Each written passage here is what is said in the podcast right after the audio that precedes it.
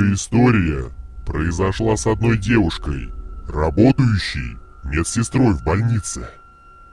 История приключилась в одной из больниц нашего города.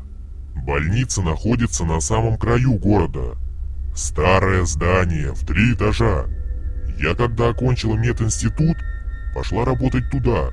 Устроилась быстро, на работу меня приняли охотно, так как совсем недавно уволилось несколько сестер.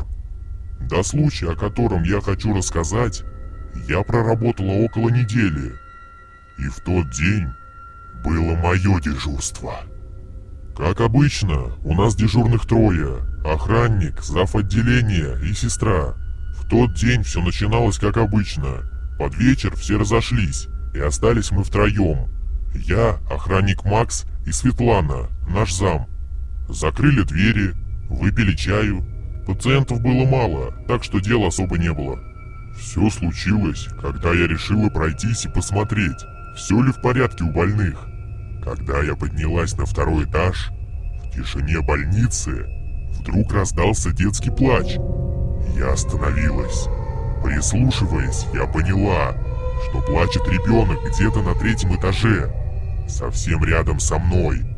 Моя тревога нарастала. Я точно знаю, что у нас в данный момент не было ни одного ребенка в больнице, а третий этаж вообще пустовал. Поднявшись, я огляделась. В полутьме коридора ничего не видно, но плач явственно доносился из одной палаты. Я последовала к ней и открыла дверь. На одной из кроватей под одеялом кто-то был. Он медленно покачивался из стороны в сторону, при этом сильно плакал.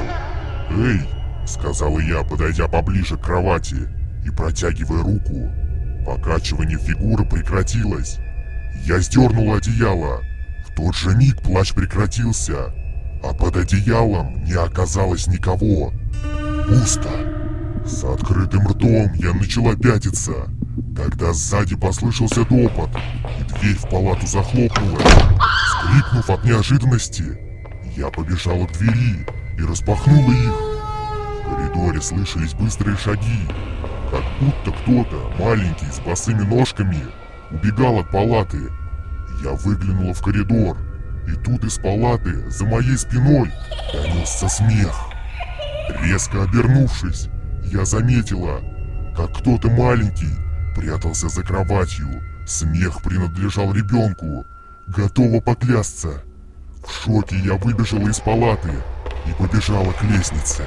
Смех и плач уже доносились со всех сторон. Добежав до цели, я обернулась. Каков же был мой ужас, когда я увидела, что по коридору по направлению лестницы бегут дети самых разных возрастов. Бегут, ползут на четвереньках. По стенам и потолку в моем направлении двигались фигуры, и все они плакали.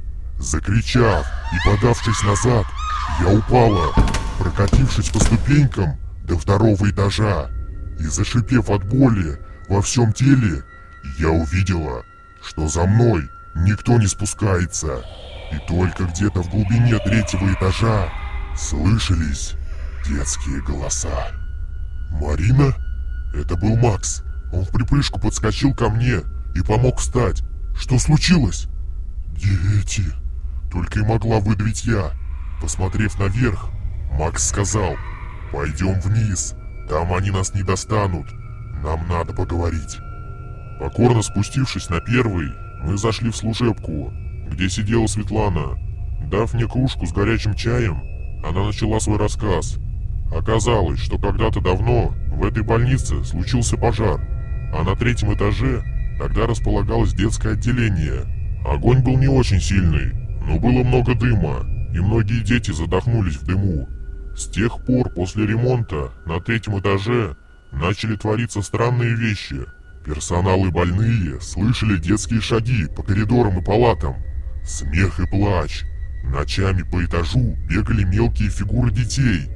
В общем, там перестали располагать больных, так как на других этажах было спокойно. Но персонал начал увольняться, и вроде бы все затихло, и призраков никто давно не видел. Потому мне ничего и не сказали сразу. Как видно, зря. Как бы то ни было, я там больше не работаю. Как-то странно жить с призраками по соседству. Сейчас работаю в другой больнице, и все хорошо. Но до сих пор думаю, что на окраине города, где-то в темных углах третьего этажа, раздается тот страшный, полный мук и страдания, плач мертвых детей.